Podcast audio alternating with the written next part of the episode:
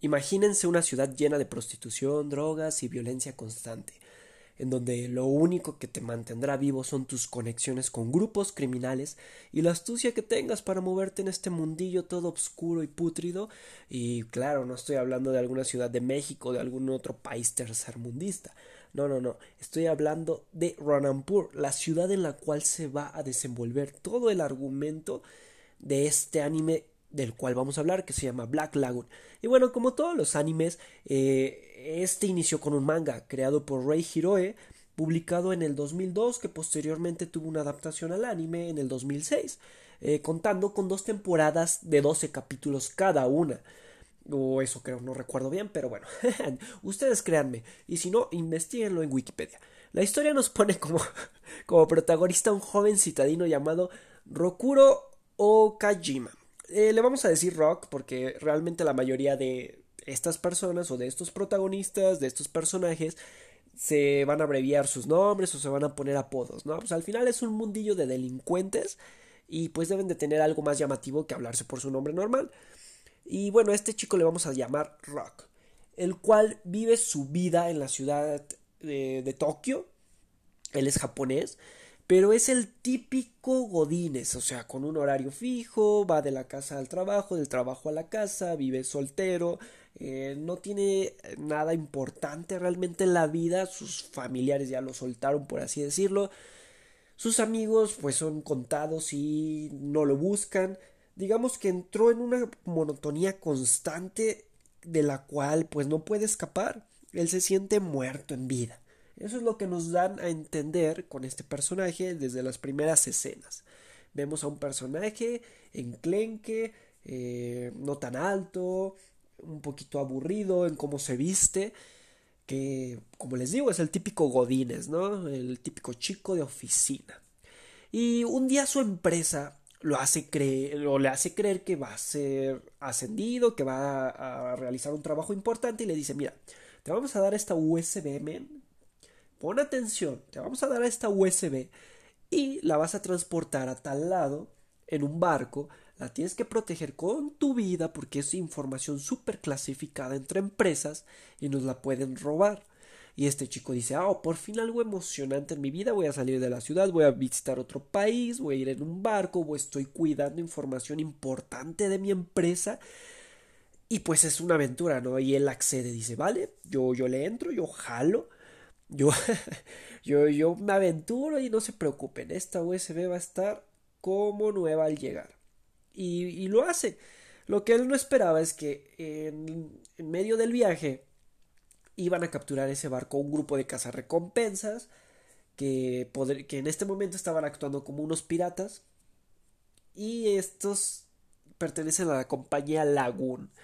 Eh, de ahí el nombre de Black Lagoon en, en el anime. Entonces, estos cazarrecompensas fueron contratados para poder obtener esa información, esa USB, para poder adquirirla y pues vendérsela al mejor postor, porque sí, los contrataron una empresa externa, pero pues, una vez que adquirieron la información, le propusieron a la empresa original, a la empresa que, que era dueña de esta información, que cuánto ofrecía para no dársela a sus contrarios. O sea, al final todo es dinero en el mundo, ¿no? Por eso es que hacemos podcast para poder monetizar. Ah, no es cierto. Aún no me pagan por esto. Aún lo hago con cariño, chicos. Y pues todo va bien hasta el momento. O sea, es interesante. Eh, el diseño de, personajes, de ambientes. Para su época estaba bastante desarrollado. O sea, eh, eh, llevaba unos pasitos adelante para su época. No tenía tanto detalle como serían otras animaciones.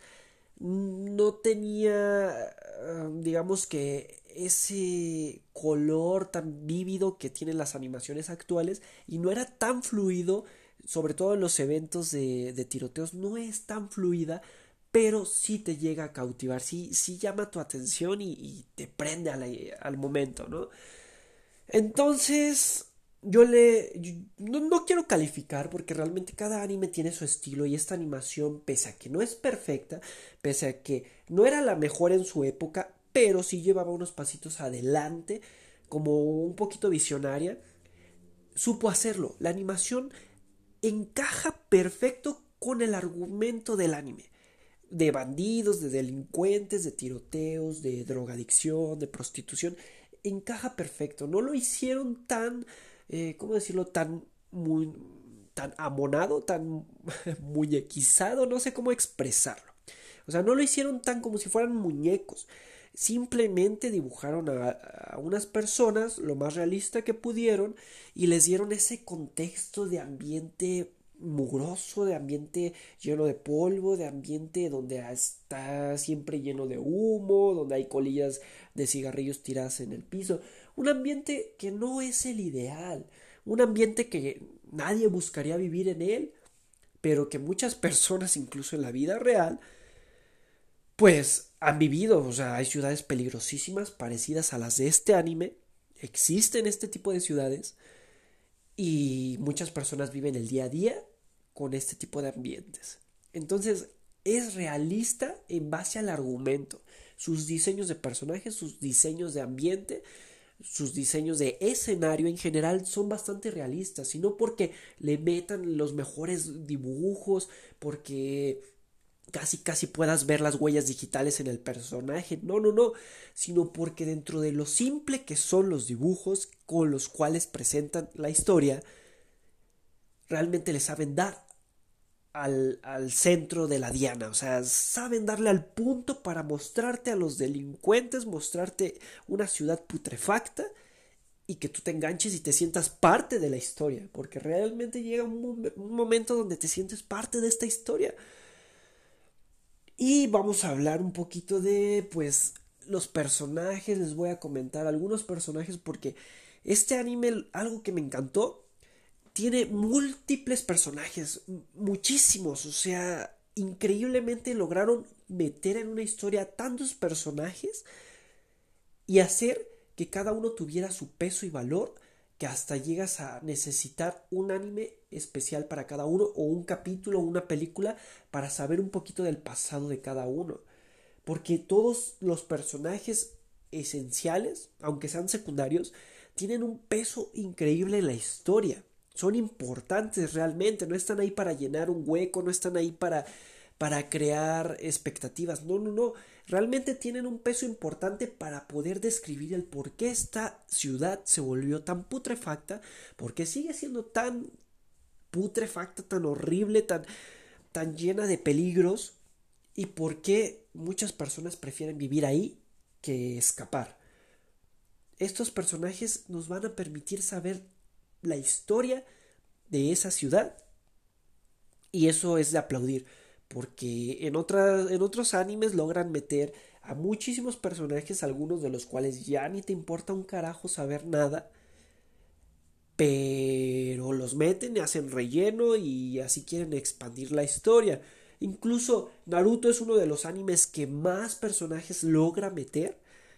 Y aún así no todos son importantes o esenciales. Sí, hay muchísimos que, logran impactar, pero hay otros que dices, eh, bueno, si no hubiera estado ahí no representaría nada para mí. Por ejemplo, Kimimaro es uno de mis personajes favoritos del anime, pero realmente si no lo hubieran puesto no era tan trascendente. Sí, su, su clan era increíble, sus habilidades especiales eran, uff, sorprendentes, pero si realmente nunca lo hubieran puesto, no trascendía para nada la historia. pudiste haber puesto a cualquier otro o pudiste haber puesto a, a Rock Lee a pelear con cualquier otro individuo eh, y para demostrar su poder. O sea, aquí nada más pusieron personajes por ponerlos eh, en una escena y así hacer que otro personaje principal se, se enalteciera, ¿no? Esto hablando de, de Naruto como un ejemplo. Pero si vamos a hablar de Black Lagoon, en Black Lagoon no hay historia sin los demás personajes.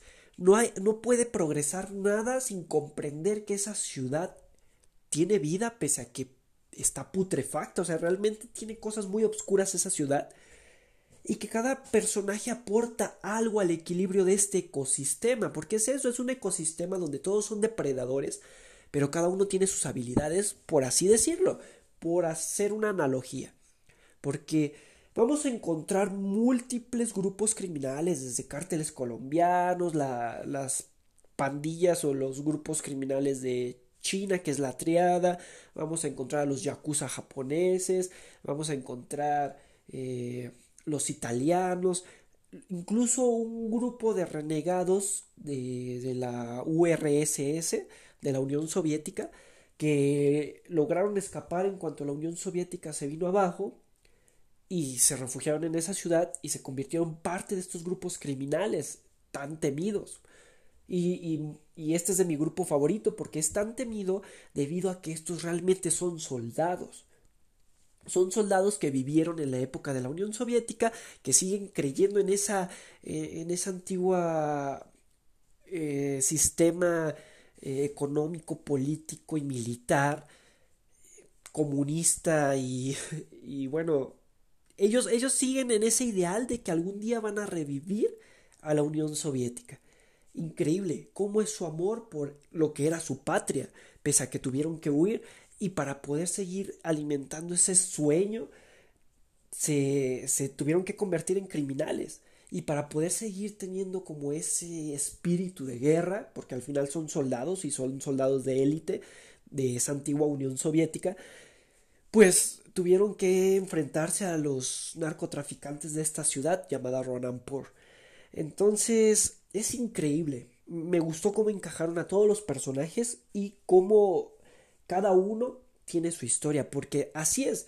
Este anime me recuerda muchísimo a Cowboy Bebop e incluso a Trigun, que van muy parecidos de la mano, de disparos, pero lo esencial de estos animes no son tanto los disparos, es el existencialismo que van a tratar a lo largo de la historia. Así es, pareciera que no es un anime muy profundo, pues lo es. Y me recuerda mucho a Cowboy Bebop. No es tan profundo como este que acabo de mencionar. O sea, Black Lagoon no es tan profundo como Cowboy Bebop, pero sí tocan temas existencialistas y equidistan en un punto. La lucha constante de su protagonista por saber qué elegir. Si continuar hacia el futuro o si aferrarse a su pasado.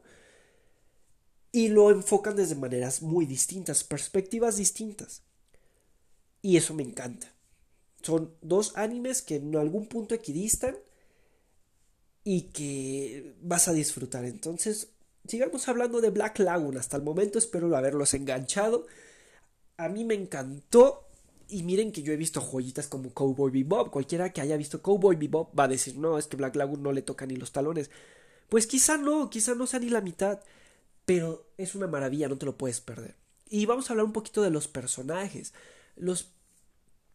Bueno, antes de, de progresar en los personajes, quisiera comentar que una vez que la compañía Lagoon captura a pues a este barco que habíamos dicho en el cual Rock iba custodiando la información, pues se pone todo un relajo, se hace todo un desmadre, empiezan a ver a quién van a matar y pues hablan con la compañía, ¿no? Diciéndole, mira, ¿quieres que te recuperar tu información? te va a costar tanto, ¿eh? Y aquí tenemos a tu trabajador y te lo vamos a enviar en pedacitos si no nos pagas. Y pues la compañía dice, ok, la, información me importa, cuánto dinero quieres, yo te doy lo que quieras, nos vemos en tal punto, eh, voy a llevar a mis guardaespaldas, porque al final la mayor, muchas compañías aquí, aquí en la vida real y tanto en el anime, eh, pues son corruptas. Trabajan incluso lavando dinero del crimen organizado, etcétera, ¿no? Entonces, aquí te dan como ese ejemplo eh, de una compañía que también tiene contactos con criminales, etcétera. El punto es que quedan, llegan al punto del encuentro, donde van a hacer el intercambio, cambian el dinero, etcétera. Eh, quien va a mediar este intercambio con la compañía Lagoon es el grupo de, de los rusos que pues también fueron contratados por la compañía. El punto aquí es que cuando le preguntan al jefe de la compañía ¿qué hacemos con Rock, con tu trabajador? No, pues simplemente dice mátenlo si quieren, secuéstrenlo, hagan lo que quieran, a mí no me importa, yo venía por la información. Ahí Rock hizo como el, el clic en su cabeza de decir, no soy nada en el mundo. Aquí le demostró su compañía que a la compañía no le importaba Rock y que probablemente a nadie en su ciudad le iba a importar su, su desaparición, que dejara de existir. Entonces, entre coraje, decepción, Rock se levanta y les dice a estos tipos, ¿saben qué? Si no me van a matar, permítanme viajar con ustedes. Y pues ellos al principio eh, como que están indecisos, no, no aceptan. Y le dan chance, le dicen, no, está bien, mano. Ya que tú, ya que tú no tienes a dónde ir, pues te damos un, un aventón a ver qué decides de tu vida, ¿no? Y ya se suben al, al, al barco de la compañía Lagoon, porque se hacen llamar una compañía. Y pues aquí es donde Rock conoce a Revy, que es apodada la dos manos, ya que es una chica china mmm, que utiliza sus dos manos, o sea, utiliza dos pistolas para poder matar. Tiene un gran, eh, una gran habilidad para disparar y combatir, entonces a ella no se le dificulta nada. Aparte de que es muy agresiva por lo que ha vivido en su pasado. Porque recordemos que este, este anime, al mostrarnos tantos personajes, nos, nos enseña que todos tienen un pasado, todos crecieron y vivieron en circunstancias muy distintas, pero que tienen la misma constante. El sufrimiento, el dolor, la violencia, la criminalidad y que ellos, pese a este contexto horrible en el cual crecieron y fueron traumatizados, buscan un sueño. Cada uno buscará el distinto. Cada uno tiene su propio sueño, pero en base a esto, ellos comprenden que tienen que llegar a la felicidad. Para algunos la felicidad es como los rusos, el grupo de los rusos que quieren volver a entablar un grupo militar, eh, fundar de nuevo a la Unión Soviética, etcétera, ¿no?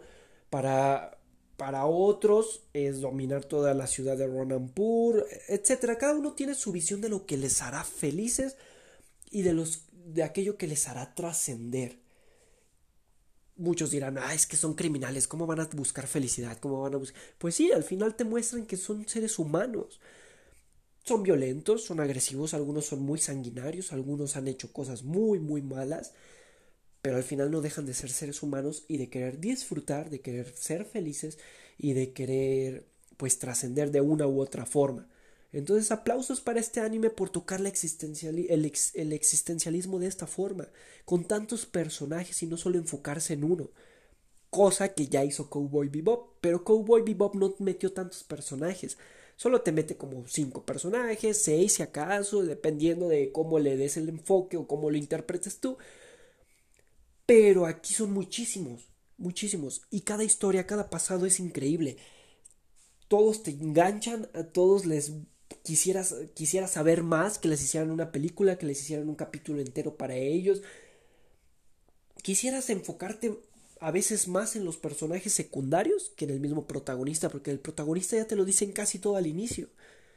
Y lo único interesante es que va a ir cambiando o transformándose a lo largo de la serie, ¿sí? Como en Breaking Bad, que el personaje era tan inocente, tan puro, y fue avanzando la serie sin problema, al grado en que se convirtió en un hombre bastante malvado y más que convertirse es que sacó su verdadero ser.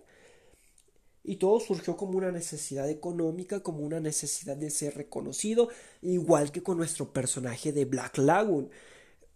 También es el compararlo con Breaking Bad chulada, o sea, es una serie tan chula, tan hermosa, y Black Lagoon, uff, lo supo encajar incluso antes de que la serie de Breaking Bad saliera. Entonces, Aplausos, aplausos por un anime que logró hacer esto.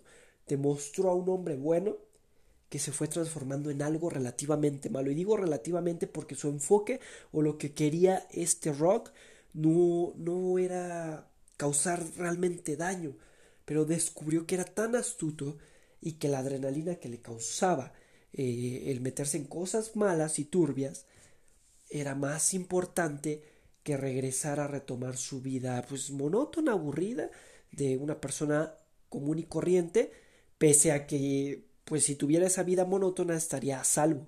Él prefiere arriesgarse, eh, jugársela, eh, poner su vida en riesgo, completamente en riesgo, tener enemistades, tener, eh, no sé, él quiere ese mundo tan turbio y tan excitante, pese a que sabe que puede perder la vida, y que puede perder eh, pues a sus compañeros en, combate.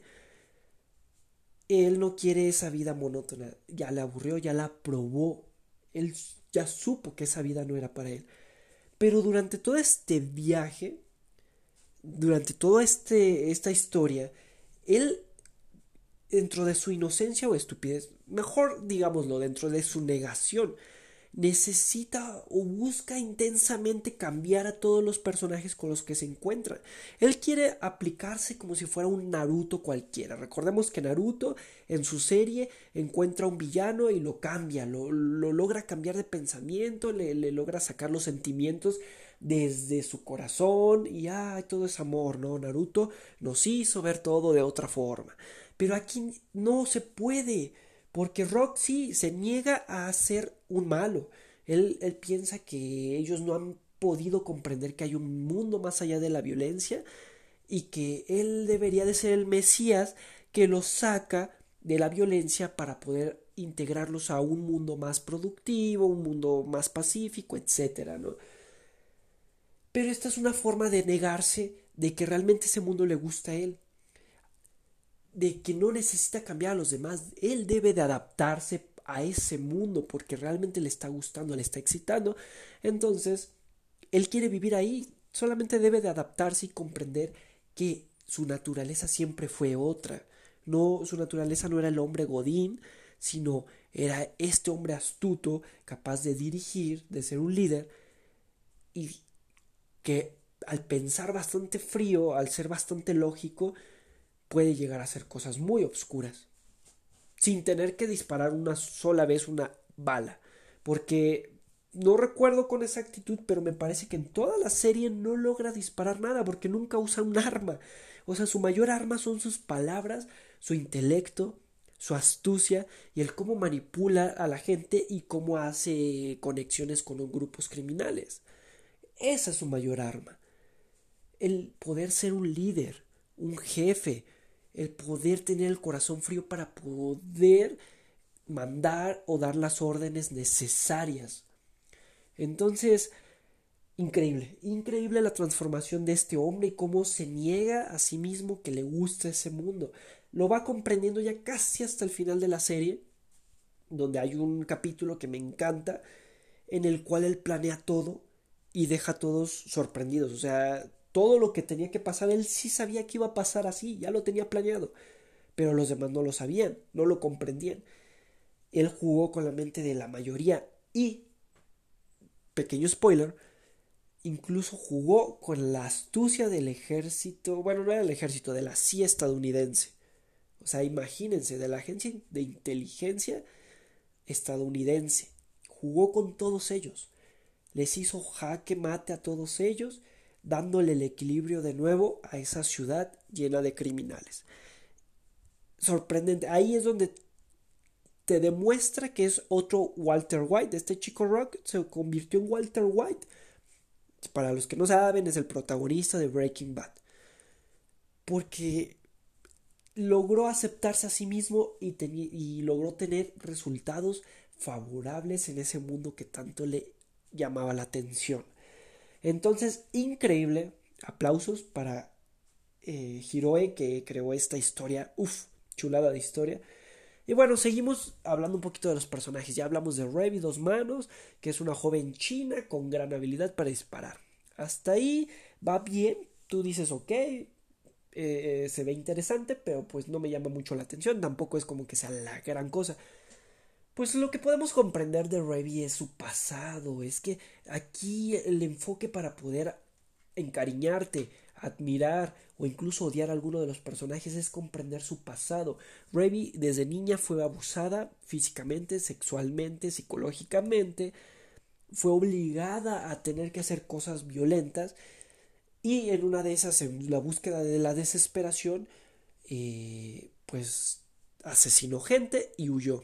Desde entonces Revi es tan, tan hermética en sus emociones, parece como un perro, o sea, literal es como un perro, y lo único que logra expresar son cosas eh, sexuales y cosas agresivas. Más adelante logran, otro spoiler, logran ver que entre Rock y Revi hay cierta conexión, pero Rock es demasiado tierno y muy lógico, o sea, su pensamiento es muy racional y Revi es muy salvaje y es muy agresiva, muy engreída. Entonces no logran formalizar nada romántico, nada bonito, pero su conexión de, o su forma de decirse te quiero es el protegerse uno al otro. Especialmente Revy protege a Rock, porque Rock pues, no tiene grandes habilidades en combate, en pelea, en disparo, etc. Solamente piensa, él es un hombre que piensa. Y Revy es el, perro salvaje, entonces siempre lo va a estar protegiendo porque en el fondo lo quiere. Pero, pese a ese cariño, Revy acepta que en algún momento Rock o ella van a morir. Y se lo dice, hay un capítulo donde se lo menciona, que, que así es ese mundo. Unos mueren, otros van y se tiene que seguir la vida. Y, y esos diálogos que tienen entre ellos, o sea, estamos acostumbrados a series, películas, animes donde el protagonista dice casi todo un poema y la otra chica le, le responde con un beso y, y, no, no, no. La forma de quererse ellos es como de, ¿sabe que te vas a morir en algún momento? y me va a doler, pero la vida sigue, men. Así, o sea, tan crudo y tan frío que se siente tan realista y más profundo que si fuera así todo un super beso y un super poema. Me encanta, me encanta. Dodge es el jefe de esta compañía llamada Black Lagoon, es un afroamericano eh, bastante rudo, un hombre bastante sabio, dentro de lo que cabe es culto, es muy intrépido y, no es tan agresivo como Revy, pero sí es un hombre directo. Entonces, me gusta. Ya les comenté que me encanta cómo meten a gente de distintas razas, de distintas nacionalidades incluso. Eh, hay africanos, italianos, etc. Entonces, cómo conviven entre todos sin fijarse realmente en su raza, sin fijarse en su nacionalidad. Se fijan más en lo que buscas como criminal. O sea, se respetan más en ese sentido. Es como de, ah, tú quieres esto, pues únete a nuestro grupo, nosotros buscamos esto y así. Benny es el mecánico y genio de la, de la informática que va a utilizar pues Black Lagoon, la compañía. Entonces él es el que realiza toda la cuestión intelectual de la compañía. Arreglar el bote, arreglar el motor, eh, hackear computadoras, etc. Balalaika es la líder del Hotel Moscú, que es la compañía de los soldados o ex soldados de la Unión Soviética que ya les había comentado. Roberta es, es uno de los miembros que más, bueno, de los personajes que más me llama la atención porque tiene una larga historia de violencia. Roberta era un ex miembro de las FARC y después se convirtió en una sicario para, para un cártel colombiano. Ella toda la vida fue guardaespaldas de, de esta familia del cártel hasta que mataron a su jefe y ella emprendió de nuevo como como que regresó a ser tan violenta eh, como regresó a ser tan violenta como cuando estuvo eh, en las FARC en Colombia cuando era pues, realmente un grupo una guerrillera una terrorista y emprendió su, su viaje para poder eh, vengarse de la muerte de, de su jefe que le había dado tanto cariño tanto pues digamos que su jefe se volvió su amigo, le extendió la oportunidad de volver a servir, pero no de una forma tan tan agresiva. Eda eh, es una tipa que me gusta mucho su personalidad. Es muy ruda, es, simula ser una monja, pero realmente es una agente de la CIA infiltrada en esa ciudad. Fabiola Iglesias es igual que Roberta, un sicario del grupo colombiano. Hansel y Gretel la historia con Hansel y Gretel son dos niños, realmente son niños, son menores de edad. Creo que tienen como entre 10, 12 años cada uno. Y estos niños fueron criados como animales, o sea, los golpeaban, no les daban de comer, los violaban constantemente, los maltrataban de mil y un formas y después los, los obligaban a matar, los volvieron sicarios. Aquí es donde comprendes, cuando conoces a estos dos niños, Hansel y Gretel, es donde comprendes que este anime se volvió brutal. O sea, que te están mostrando la realidad de las cosas. Estos niños fueron tan, tan destrozados mentalmente que la única forma que tienen de demostrar cariño es a través del sexo. Hay una escena donde Rock habla con ellos, les dice que pues dejen de, ser tan violentos porque al final eh, pues no les va a traer nada bueno y son unos niños, deberían de estar jugando, no matando gente. Y ellos se encariñan con Rock y a, a señal de, de cariño, o sea, en vez de darle un abrazo, de decirle te queremos, gracias por, por decirnos palabras bonitas, se desnudan frente a él y se empiezan a tocar esperando que él se acercara para tocarlos. O sea, lo empiezan a, a seducir.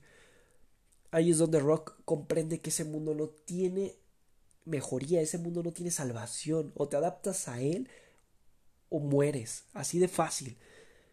Comprende que esos niños están tan rotos por dentro que ya no hay vuelta atrás, o sea, lo único que van a hacer esos niños es ser así, sexualmente activos, violentos, hasta que alguien más los mate.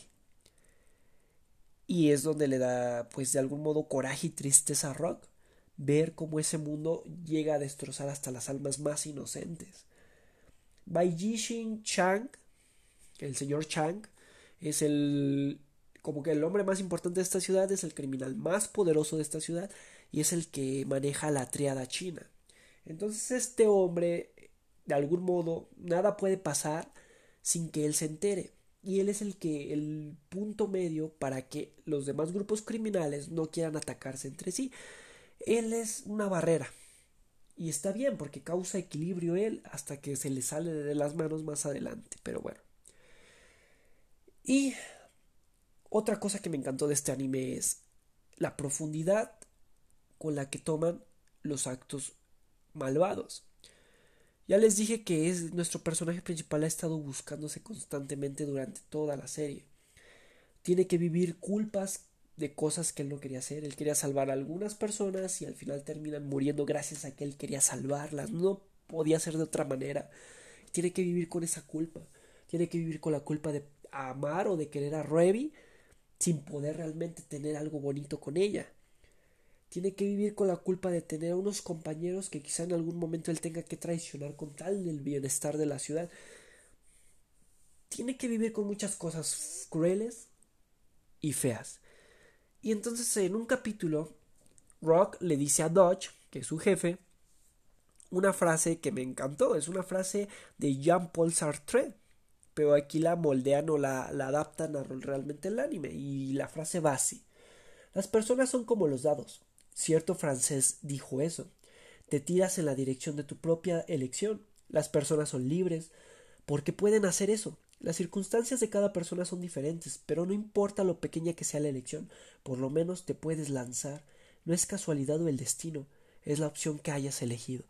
Aquí con esta frase ya es un rock que hizo cosas muy malas, ya es un rock transformado, aceptándose a sí mismo como el, el, el depredador que se volvió como aquello que él no quería hacer, aquello que él quería curar, pero que terminó aceptando porque no había más. Aceptando que el contexto que nos rodea sí dice mucho de nosotros, pero pese a que el contexto sea o te obligue constantemente a seguir un camino, siempre tienes una pequeña elección para hacer. Quizá ya te metió el, contexto de tu vida, el contexto de, de las relaciones que tienes con las personas, ya te metió a un camino que ya no tiene vuelta atrás. Pero pese a de, estar dentro de ese camino, tú puedes elegir. Puedes elegir lo que quieras. Puedes elegir si lo caminas rápido, si lo caminas lento, si, si vas a sufrir al hacerlo o si lo vas a disfrutar. Puedes elegir muchas cosas. Y esta frase es lo que te quiere decir. Y entonces me encanta que tomaran a Jean-Paul Sartre porque incluso si buscan en internet Jean-Paul Sartre hay una foto donde está fumando y si buscan Black Lagoon, Rock fumando o algo así, hay otra foto donde Rock está fumando y se parece muchísimo a, Jean-Paul Sartre. Entonces, increíble el, eh, cómo abordan el existencialismo en este anime. Porque si comparamos con Cowboy Bebop, Cowboy Bebop es más triste, más trágico. Es como de tienes que seguir o te quedas en el pasado. Así de simple. Te, te quedas en el presente incluso odiándote, pero así de simple. Y en, Black Lagoon es como de, men, ya no hay nada más, o sea, ya lo perdiste todo, solamente te queda este camino, disfrútalo y sé el mejor en lo que vas a hacer, en ser un criminal. Y ahí está, ahí está la diferencia.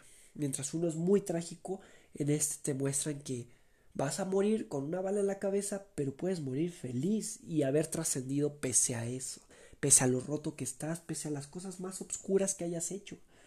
pese a todo eso, sigues siendo humano y mereces morir de la mejor manera. Y, ah, increíble, increíble, se los recomiendo muchísimo. Realmente lo disfruté de inicio a final, me mantuvo totalmente conectado viendo todos los capítulos sin problema. Y me recordó muchísimo a Cowboy Bebop y a Trigon.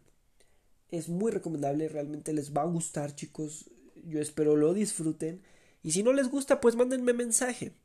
Y bueno, antes de despedirme de ustedes o de agregar otras cosas, eh, quiero disculparme por haber estado tan ausente y le voy a seguir echando ganitas a esto porque muchos mensajes, muchas personas aún eh, cuando no subo al contenido empiezan a decirme es que ya necesitamos que subas algo, habla sobre esto, sobre aquello.